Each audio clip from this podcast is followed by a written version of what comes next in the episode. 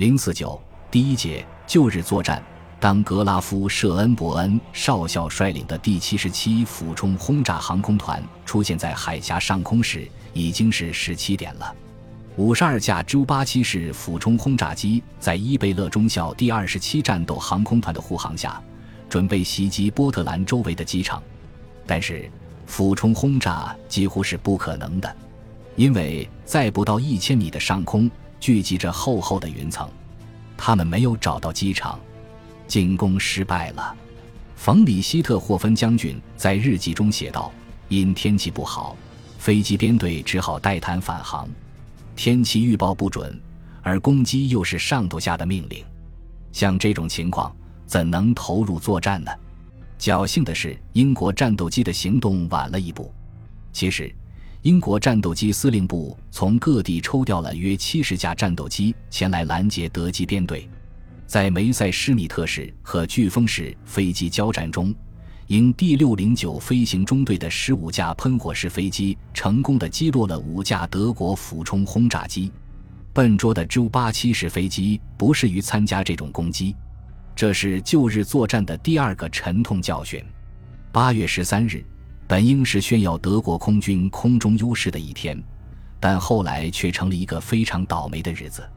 比洛维斯上校的第一飞行训练团紧跟着俯冲轰炸机，作为第二攻击波攻入英国南海岸，遭到了英国战斗机强有力的抵抗。高速双发飞机 Ju-88 编队虽然能巧妙地利用云层来掩护自己，却无法发现英国皇家空军的机场，因此，克伦上尉带领第一飞行训练团第一大队袭击了作为第二目标的南安普敦港口设施。这个目标比较容易发现，但是攻入重要的米德尔沃洛普战斗机基地的只有六架 J88 式飞机。米德尔沃洛普有个战斗司令部的地区指挥所，它能够引导四个飞行中队的飞机，在那里用六架轰炸机是无济于事的。第一大队报告说，只击中了跑道头上的帐篷和小仓库，米德尔沃洛普损失很小。距米德尔沃洛普十公里，重要程度仅次于南安普顿的安多夫机场，却受到很大损失。在这里，有十二架 Ju-88 式飞机参加了攻击，效果很好。当时，安多夫机场上没有战斗机。这次攻击由于遇到坏天气，打乱了德国空军的战斗部署，最后不得不规定，只要发现了目标就可以轰炸。与此同时，在英国本土最东部的肯特州也进行了一场混战，勒尔查将军的第二航空军投入了两个俯冲轰炸机大队，另外，从第八航空军调来的一个大队也参加了袭击英军机场的战斗。英方没有料到面对多福尔海峡的这一带境会有那么大的危险。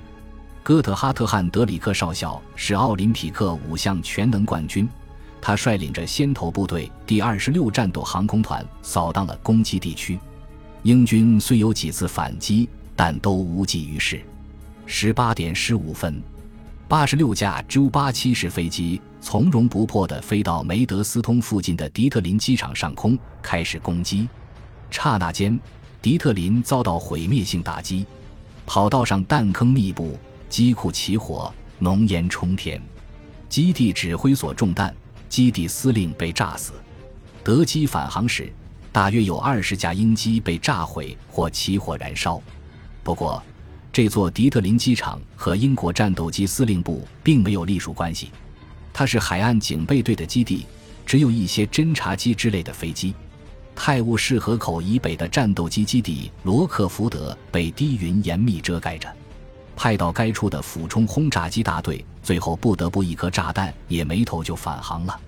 晚上，旧日的战果统计出来了。尽管开始时受到坏天气的干扰，据信仍有四百八十五架水平俯冲轰炸机和一千余架战斗机、驱逐机飞往英国本土，攻击了敌人九个机场，在五个机场取得了较大的战果。估计这些基地实际上将不能再使用。虽然这一胜利是以损失三十四架飞机的代价换来的，但凯塞林和斯佩尔两位元帅却很满意。当然，这离巨大打击还相差很远。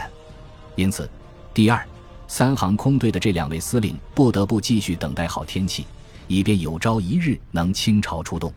在海峡彼岸的英国也认为他们在八月十三日的战斗中取得了战果，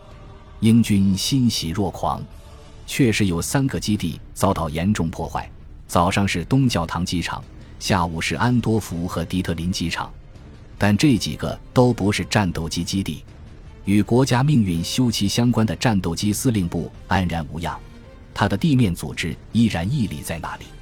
看来。德方好像不清楚英国哪一个机场是战斗机机场，尽管空军总参谋部的首席情报参谋约瑟夫·施密特中校早在一年多以前就在力所能及的范围内收集、分析了英国本土的情报，他收集的目标图、照片以及大英帝国飞机图等详细到处有航空团甚至飞行大队队部。此外，德国技术侦察部队还一字一句地监听了异常频繁的英国引导战斗机的无线电通信，分析出了他们的方位，甚至也早就知道 C 三这个代号指的是曼斯顿基地。这就是说，德方显然非常清楚英国的战斗机基地和地面设施的位置，也知道这些地方是空战头等重要的目标。但是事实上，德军却丢开了这些目标，而攻击了其他一些机场。更为遗憾的是，德军指挥部一直抱着敌军已遭到沉重打击这种错觉而沾沾自喜。旧日使英国战斗机司令部获得了喘息之机。虽然8月12日林奈、曼斯顿、霍金等机场遭到了猛烈的攻击，但是8月13日，英军却产生了一种乐观情绪。在和德国战斗机的空战中，英军只损失了十三架喷火式和飓风式战斗机，这是完全可以弥补的。只要事态不再继续恶化，对英国来说是没有什么可怕的。